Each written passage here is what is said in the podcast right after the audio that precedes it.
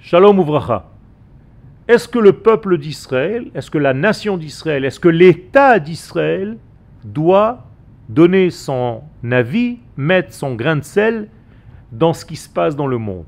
Alors la réponse est que c'est le but.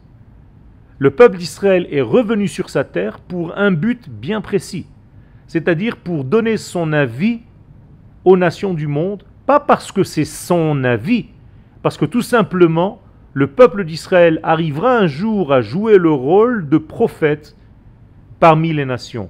Et le jour où Israël redeviendra ce qu'il est dans sa nature, c'est-à-dire prophète, eh bien il donnera son avis, puisque Navi veut dire prophète. Donc il aura son avis à donner, c'est un jeu de mots, tout simplement parce que ce sont les valeurs divines que nous devrons, devrions générer, donner et éparpillés dans le monde entier, pour que ce monde guérisse de tous ces maux, pour que ce monde sorte de son degré de fatigue, j'allais dire même de dépression. Le monde est en dépression et Israël, Bezrat Hashem, avec les valeurs du divin, est censé sortir ce monde de sa dépression.